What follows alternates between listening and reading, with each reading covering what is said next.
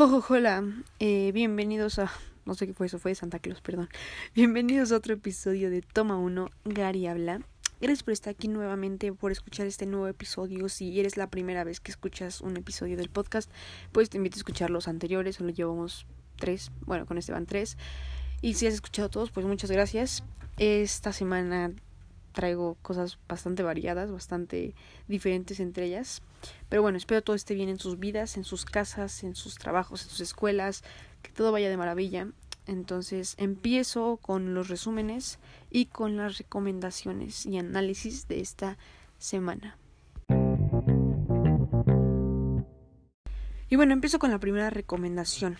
La verdad es que no sabía si meter esta aquí porque, porque en, primera yo no quería, o sea, no, no, no, tenía planeado ver esta película.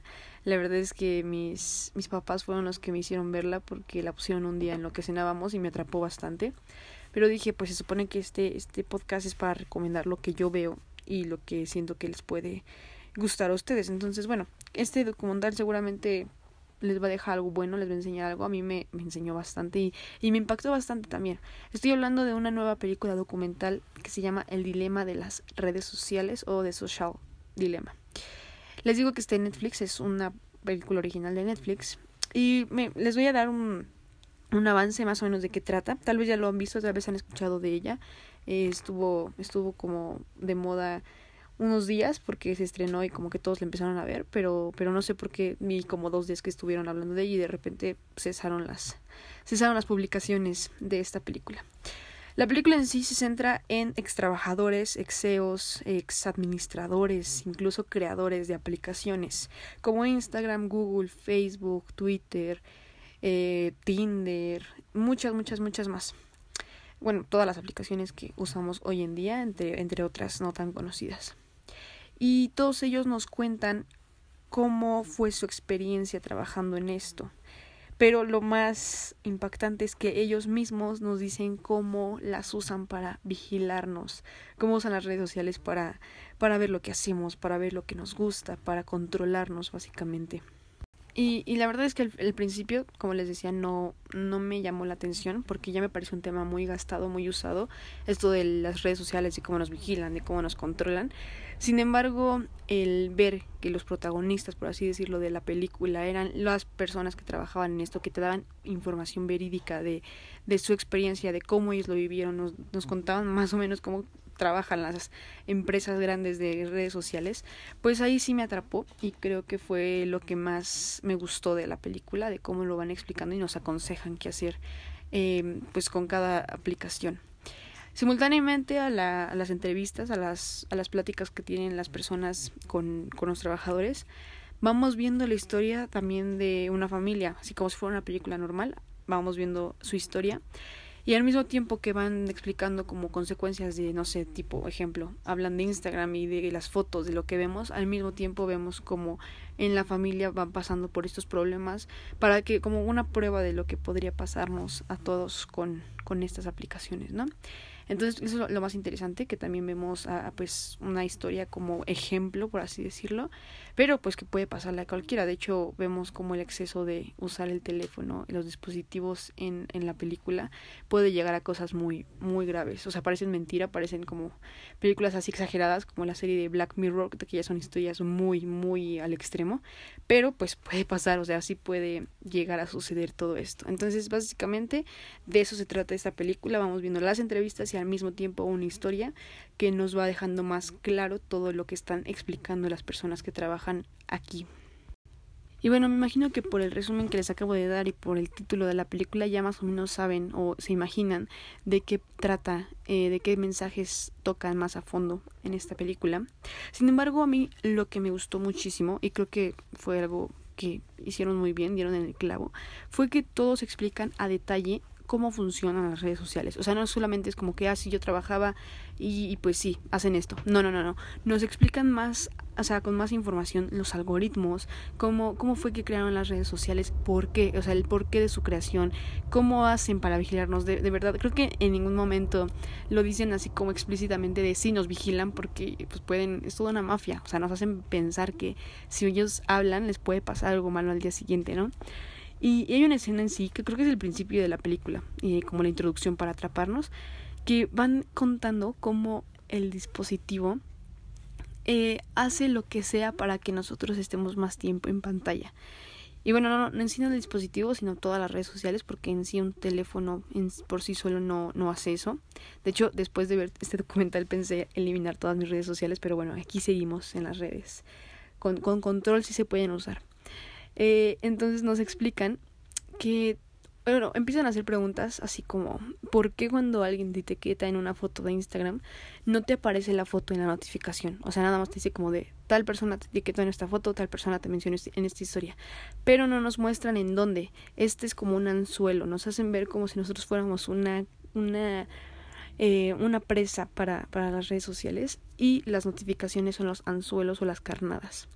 Entonces me, me gusta mucho porque nos explican cómo por simplemente ver una foto dos segundos, ver un video dos segundos, darle like a una publicación accidentalmente, ya saben lo que nos podría gustar.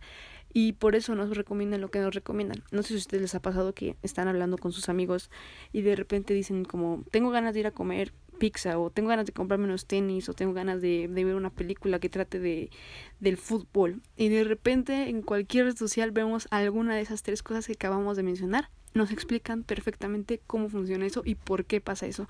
No es que tengamos micrófonos en los celulares, no es que la cámara nos vigile, que ya con todo esto creo que no me, no me parecería imposible, sino es por todo lo que vamos viendo en redes sociales que inconscientemente les damos toda esta información a ellos para que sepan qué es lo que nos gusta y qué es lo que queremos.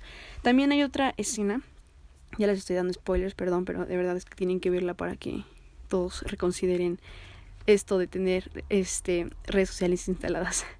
Hay otra escena donde nos explican el porqué de la creación de todas estas.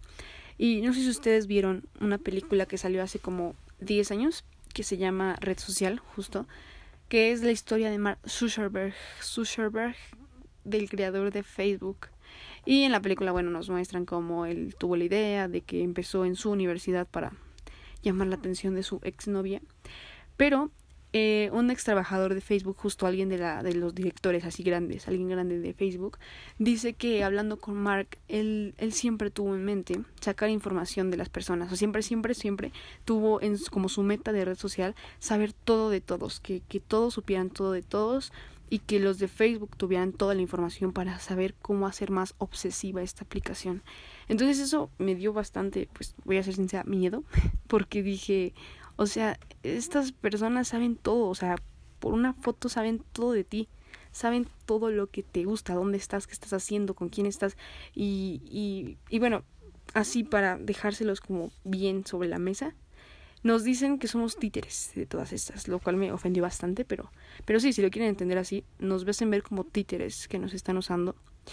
Y hay otra parte que me gusta mucho, que, que ahí sí fue como el boom, ya, ya no quiero tener aplicaciones, donde nos hablan de las fake news. En sí toda la película está, está como dirigida de que no hagamos caso a todo lo que vemos, ¿no? Todo puede ser falso o, están separando como en sí al mundo las redes sociales. Pero bueno, eso lo tienen que ver para entender más. Pero hay una parte donde, no sé si ustedes saben del Pixagate, eh, una, una red de tráfico de niños que se pues nos empezó a hablar mucho este año por lo de Anonymous, que ya se sabía desde antes, pero como que este año tomó más fuerza. Y empieza a decir una chica que es como psicóloga, bueno, así como que ella entiende todo esto de las redes sociales en un, en un ámbito más mental. Y dice que esto del Pixagate empezó por un hashtag de una pizzería diciendo así como eh, vengan a la inauguración de esta pizzería. Pusieron el hashtag Pizzagate y de ahí a alguien se le ocurrió y se le hizo muy fácil decir como que esto significaba red de tráfico de niños y de ahí empezó todo en Twitter. Entonces también nos explican cómo funciona un rumor en una tendencia o en, o en un video o por una foto. Entonces, de verdad está muy bueno. Eh, tiene muchos, muchos temas para seguir hablando, para seguir dándoles ejemplos de escenas, de partes, de todo. Pero creo que, creo que está muy, muy bien que las personas que trabajaron en esto hablen de ello y que lo expliquen. Y no, no, no los dicen como en, en, en plan, borren todas sus redes sociales y, y no tengan, sean antisociales, no, no tengan, porque no, ellos saben que finalmente se vive con esto. Pero hay un chico que trabajaba en Instagram y él dice, yo sí tengo redes sociales, yo sí tengo este, en mi celular instaladas pues las redes sociales porque finalmente de eso sirve comunicarnos.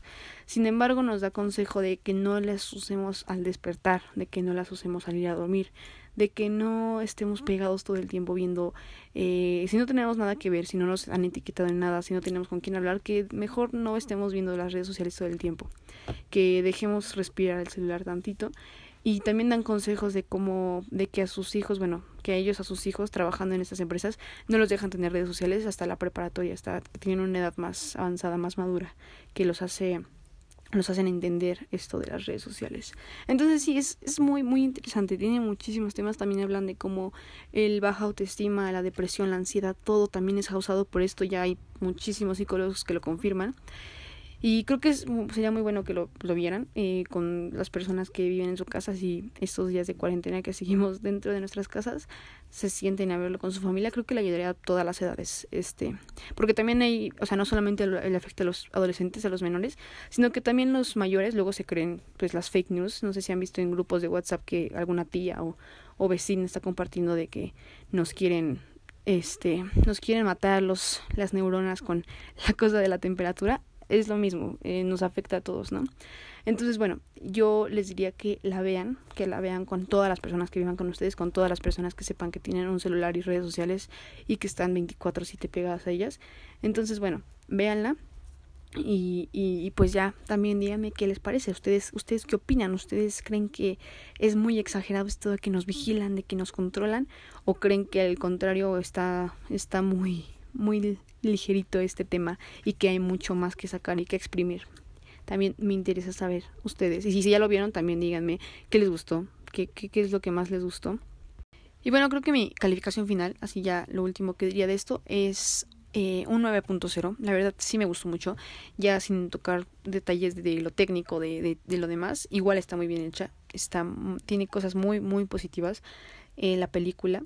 Y, y bueno, esa es mi calificación final, es un 9 eh, lo único que no me pareció justo es que en ningún momento mencionan eh, la aplicación de Netflix, o sea, jamás muy mencionan cómo funcionan los algoritmos, cómo trabaja también Netflix para saber nuestros gustos, que creo que hubiera sido muy importante, pero no dicen nada, dicen como cosas positivas, pero una embarrada muy rápida y ya no vuelven a mencionar, que bueno, se entiende porque es una película original de Netflix, no creo que vayan a hablar mal de algo en lo que lo están pasando, pero para pues para ser balanceado yo lo hubiera metido, ¿no? Pero bueno, es lo único que no me encantó. Y tal vez que se vuelve en algún punto un poco tedioso el cómo van tocando los temas y parece que los siguen repitiendo. Solo eso, pero es por momentos, ¿no? No crean que se repiten los temas. No, sí van cambiando y se va entendiendo cuando los van cambiando. Entonces, bueno, esa es mi calificación final, esa es mi opinión. Ahora ustedes véanla y me dicen qué tal les parece. Eh, muy buena el dilema de las redes sociales. Ahora mis amantes del cine español y mis amantes de Mario Casas, el protagonista de Tres metros sobre el cielo, de hace unos ayeres, les traigo una película nueva de Netflix española que se llama El practicante. Les voy a ser sincera, no, no quiero mentir en este podcast, siempre intentaré dar mi opinión real. no me encantó esta película, no me gustó. Eh, tiene cosas muy buenas, la verdad tiene cosas que tengo que destacar, que, que, que, le, le aplaudo y, y la mayoría no me encantó, pero sé que pues lo que a mí no me gusta no significa que no le tengo que gustar a los demás o a otra persona que escuche esto y seguramente ya fuera y alguna persona que espera una recomendación de una película nueva que, que tal vez para ver algo diferente a lo que vemos normalmente. Y también porque el cine español es muy bueno y hay gente a la que todas las películas españolas les encantan entonces bueno por eso mismo quiero recomendar esta película. Se llama El practicante. Está en Netflix es nueva entonces voy a decir de qué se trata más o menos. La historia se centra en Ángel, un trabajador de paramédico que tiene una vida muy plena, muy feliz, muy, muy, muy, muy alegre con su novia. Él está bien, él está en paz con su vida. Sin embargo, después de un desafortunado accidente, queda en silla de ruedas paralítico y comienza a amargarse con todos y con todo, empieza a molestarse por todo y a ser una persona tóxica y obsesiva con su novia. Le comienza a preguntar a dónde va, con quién va, eh, la vigila. Entonces, ella al enterarse de esto, lo deja y ahí es donde empiezan todas las series de eventos desafortunados en la vida de Ángel. Lo que me gustó de esta película es, son los temas actuales. Eh, toca desde la locura, la obsesión, el acoso, las relaciones tóxicas, porque bueno, se ha normalizado tanto este tema que quien no ha conocido o ha tenido una relación tóxica en su vida. También la propuesta, la propuesta que tiene es muy interesante porque de verdad nos, nos ponen como personaje principal a alguien que está discapacitado. Ojo, si ven esta película, eh, es alguien que pues en sí no podría hacer muchas cosas, que tenemos como este prejuicio de que pues no, no va a hacer nada malo porque pues tiene un problema. Y no, rompen con este estereotipo de que una persona con una discapacidad es buena, que es, es un ángel bueno, que es una paloma blanca. No, al contrario, este hombre se vuelve un psicótico, eh, acosador, que, que hace cosas muy, muchas cosas muy, muy malas. Entonces me, me, gustó mucho eso, ver cómo en toda la película te vas preguntando y lo vas subestimando, porque no piensas que puede hacer todo lo que va a hacer, y al final pues hace muchas cosas, más, más, más cosas de las que podría hacer alguien con todo su cuerpo funcionando. Entonces me gustó esto, me gustó que, que, que todo el tiempo, yo, al menos yo me preguntaba en la película, ¿cómo va a ser para, para meter a una persona en su departamento y secuestrarla? Y pues sí, sí pasa. Eh, a su manera lo logra. Eh, entonces, bueno, les dije que no quería, bueno, más bien no puedo hablar mucho de esta película porque no me encantó. Creo que mi calificación final tiene un 7.5. Tiene puntos buenos, sin embargo, siento que al final no tiene un propósito la película. Al final no vemos nada, o sea, no no es como otras películas que, que, que, entiendes, que justificas al personaje. Creo que un punto que es muy bueno, que últimamente lo hemos perdido en muchas películas de asesinos seriales, secuestradores, de acosadores, vemos que el público tiene empatía, más empatía con ellos que con las víctimas, lo cual no me parece pues de buena buena que no me parece que lo haga bien el director o guionista no creo que sea lo correcto porque pues finalmente son personas malas personas que hacen daño entonces que logren que tengamos empatía y, y nos agraden, no, no me parece bien. Y al final no, en esta película al final esperamos que se salga, que se pueda escapar la persona que tiene, que tiene el protagonista, que el protagonista tenga su merecido, que lo castiguen. Y, y eso, eso me gustó, me gustó que, que, que, que, en sí Mario Casas tiene un papel muy bueno, sí actúa muy bien, a mí me gusta mucho eh, la actuación de Mario Casas. En toda la película lo intentaba reconocer porque no parece él, tiene incluso la mirada del loco, así así se las dejo.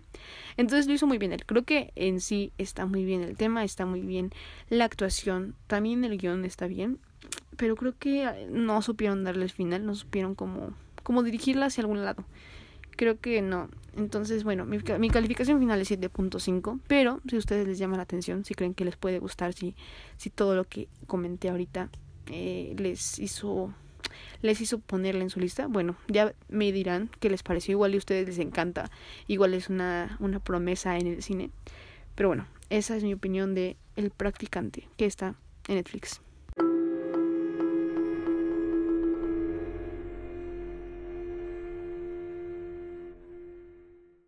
Ahora, para los amantes de los superhéroes eh, o amantes de las series, la verdad es que estoy muy entusiasmada por hablar de esta serie.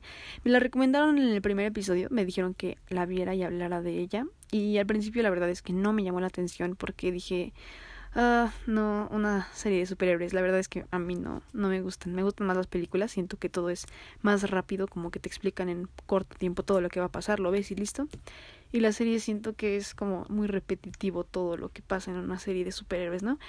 Sin embargo, cuando me explicaron de qué trataba y vi los trailers, con solamente ver dos segundos de un tráiler ya me había atrapado y ya voy a acabar la primera temporada en una semana, en tres días, la verdad es que la vi. Y es muy corta, tiene ocho capítulos. Estoy hablando de la serie The Boys, una serie original de Amazon que también está en internet muy fácil de encontrar. Antes de hablar de ella quise checar que se pudiera ver fácil para para que la vean, porque esta no es una sugerencia, es una, una tarea que tienen que ver, por favor. De verdad, está muy buena. Nos hace ver totalmente diferente el mundo de superhéroes. Y, y, bueno, voy a empezar a hablar de ella, voy a dar un resumen de qué trata y bueno, empiezo con The Boys. Está basada en una serie de cómics bajo el mismo nombre escrita por Garth Ennis. Sigue la historia de dos bandos de superhéroes, The Seven, quienes tienen algunos rasgos similares a la Liga de la Justicia, pero no tienen nada que ver con los cómics de DC ni Marvel. Aquí lo interesante es ver cómo el grupo de The Seven son los chicos buenos, entre comillas, con una apariencia falsa para ayudar y mantener la paz en la ciudad. Pero conforme van avanzando los capítulos, vemos como todo es una cortina de humo, solo es un espectáculo para sus fines políticos, religiosos, etc. Luego, por otro lado, tenemos a The Boys, como dice el título, pero ellos son, por así decirlo, las víctimas directas e indirectas de The Seven. Son grupos muy diferentes porque para empezar The Seven sí tiene superpoderes y The Boys no. The Boys solamente son ágiles y crueles y se unen para lograr su venganza. Eh, aquí The Boys no son hipócritas y ellos pueden llegar a extorsionar, mentir e incluso asesinar a las personas para cometer su cometido. La verdad es que esta serie me atrapó desde los primeros cinco minutos del primer capítulo. Yo ya quería en una noche terminar toda la temporada. Porque, porque desde que empieza hasta que termina el primer capítulo, te preguntas qué va a seguir, qué es lo que sigue después, qué, qué, qué va a pasar con los personajes. Eh, me gusta que no se limitan los directores, ni, ni los guionistas, ni los productores a ser explícitos con los gráficos de violencia y lo sexual. Así que si la van a ver, por favor no la vean con menores de 15 años, de 16 años, de 18 años. Son muy, muy explícitos, muy explícitas las escenas.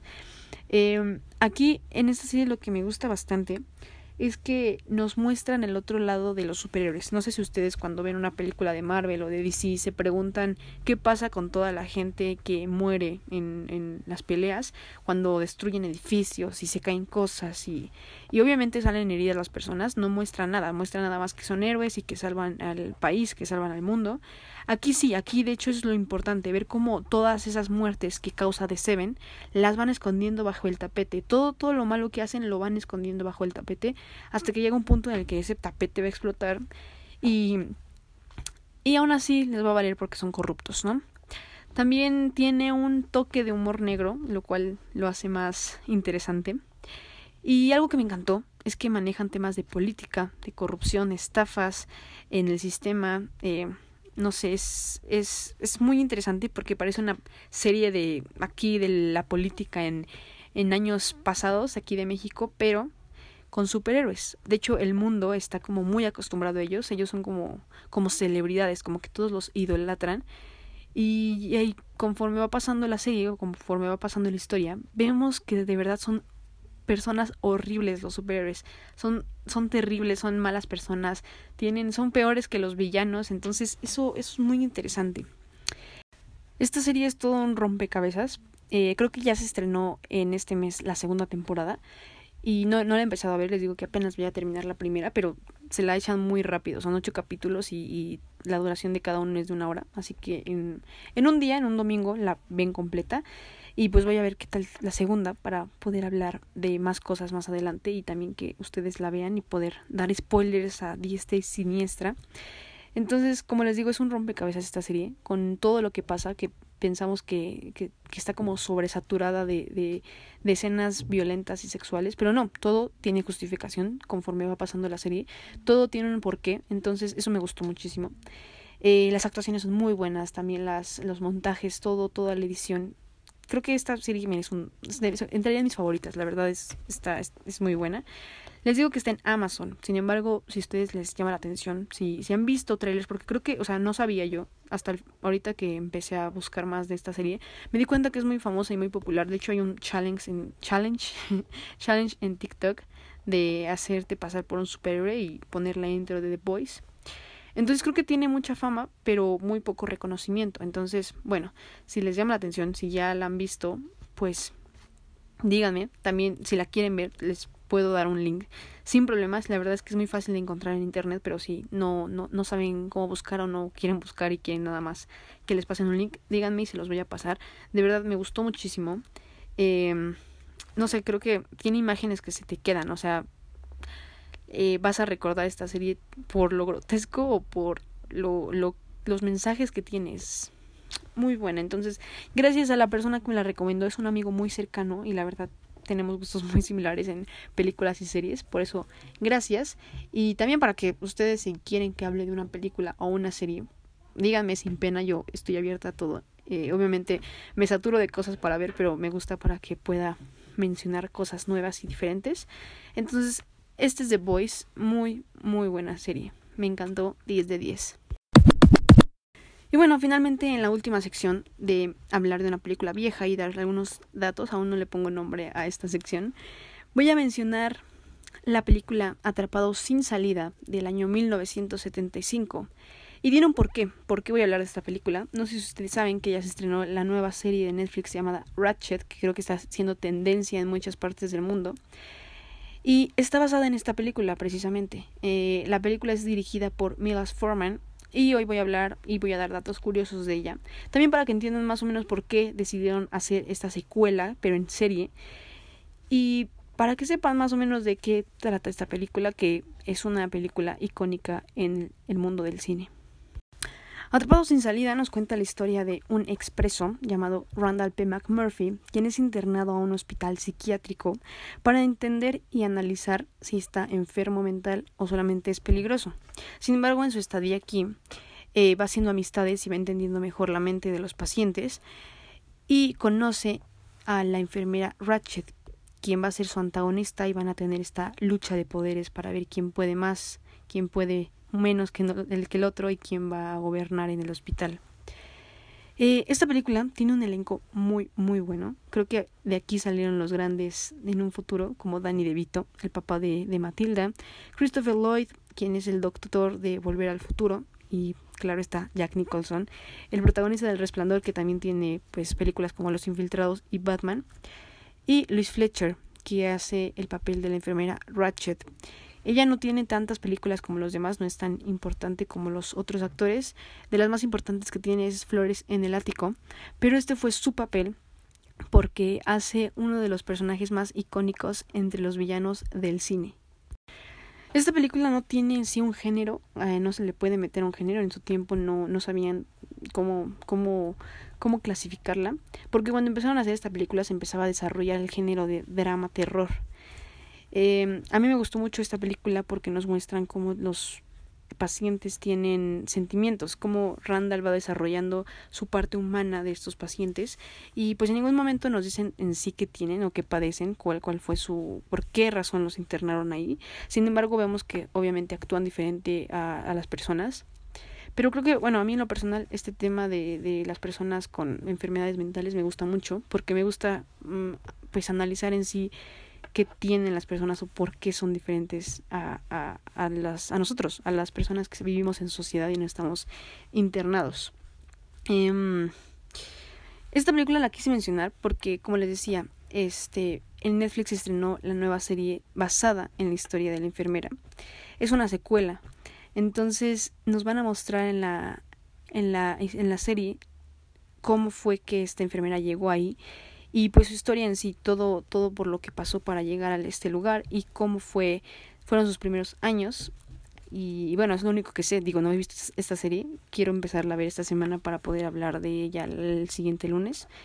Pero el porqué de hacer esta serie es porque, como les dije, la enfermera es icónica, es uno de los personajes villanos antagonistas más icónicos que tiene el cine. Entonces, por esta razón quisieron hacer esta serie.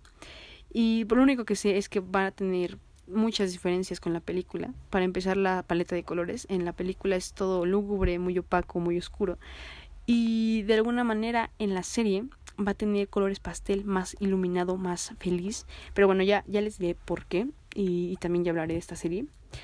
Eh, la película me gustó mucho. La verdad es que tiene una calificación muy alta para mí. Creo que un 9-9 eh, o un 10. Sí, me entraría en mis favoritas, la verdad. Lo único que no me encanta es el final. Y no es porque sea malo, simplemente es muy cruel. Eh, al final vemos como a McMurphy lo terminan volviendo loco justo por defender a uno de los pacientes de sus amigos. Y pues termina muy triste, no, no logra escaparse de, de, este hospital. Entonces a mí me, me, me, tocó mucho el corazón ver el final.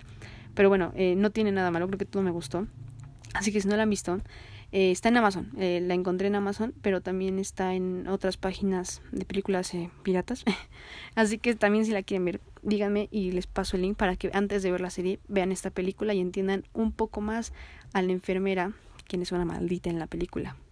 Y bueno, para terminar este podcast, voy a decir los datos curiosos que más me llamaron la atención de esta película.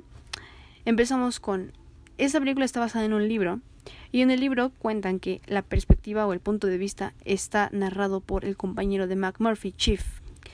En la película, el punto de vista es de parte de McMurphy, el paciente que es analizado, y en la serie es por parte de la enfermera. Entonces, en los tres vemos diferentes puntos de vista y diferentes reflexiones de la misma historia. Eh, para el papel de McMurphy querían a Marlon Brandon, el famoso padrino, que no quiso aceptar el papel porque no le llamó la atención la historia y no pensó que fuera a ser tan grande la película. Entonces lo rechazó y después de un tiempo se lamentó por no haberlo aceptado, pero bueno, creo que es lógico porque eh, Jack Nicholson abandonó la película a mitad de la rodación por problemas con el director. De hecho, pensaron que no se iba a poder lograr esta película, la iban a cancelar. Sin embargo, él lo reflexionó, fue maduro y regresó al rodaje, pero no tuvieron contacto ni él ni el director en todo lo que restaba de la grabación. El que fue intermediario de ellos dos fue el camarógrafo, entonces cuando quería hacer un anuncio importante el director iba y le decía a Jack Nicholson su camarógrafo y al viceversa. Esta película se rodó, y este es un, un, dato que me impactó mucho porque dije, wow, ¿cómo, ¿cómo fue que lo hicieron? Se rodó en un hospital real, en un verdadero hospital psiquiátrico. Y en la película vemos a verdaderos pacientes. Eh, de hecho, se llegaron a confundir a varios actores con pacientes porque pues los personalizaron tan bien que no sabían quiénes eran los pacientes y quiénes eran los actores. Y hay muchas, muchas anécdotas sobre este, este dato. Y bueno, esos fueron los datos que más me llamaron la atención de esta película. La película es muy buena, la recomiendo bastante. La siguiente semana hablaré ahora de la serie, diré datos curiosos de la serie, diré mi opinión sobre la serie que ya está más enfocada en la villana icónica, la enfermera Ratchet, que de hecho la serie se llama igual Ratchet. Si ya la vieron, no me digan por favor de qué cómo está ni de qué trata, no me den spoilers. Y si no la han visto, pues vayan viéndola para poder comentarle el siguiente fin. Y si la quieren ver vean la película antes para que pues vean la serie. En sí no tiene como mucha o sea, no no no creo que se vayan a perder con la serie, no no creo, digo no he visto la serie, pero me imagino que no. Solo por si en algún punto mencionan a, al, al protagonista de esta película en la serie y nadie entiende qué pasa, pues bueno, ya van a entender con la película. Esto fue todo para el podcast. Eh, Gracias por estar aquí. No sé, la verdad, cuánto, cuánto me tardé en este podcast. Creo que el pasado fue muy largo. Pero bueno, gracias por escuchar este podcast. Eh, si quieren alguna sugerencia, consejo, eh, idea, quieren que hable de alguna película o serie, díganmelo en, en Instagram si me siguen ahí. Y con gusto hablaré y escucharé lo que me quieran decir. Muchas gracias por estar aquí nuevamente. Los veo, bueno, los les hablo el siguiente lunes con nuevas cosas, con nuevas series, con nuevas películas, dependiendo cómo se vayan estrenando las cosas aquí. Tengo planeado ver esta semana la película de Tenet de Robert Pattinson. Entonces, si la pueden ver, también véanla para que podamos hablar el siguiente lunes de ella. Muchas gracias por escucharlo otra vez. Eh, yo soy Gary, bueno, Amber Grach, Gary para los amigos. Gracias por escuchar Toma Uno, Gary Habla. Hasta la próxima.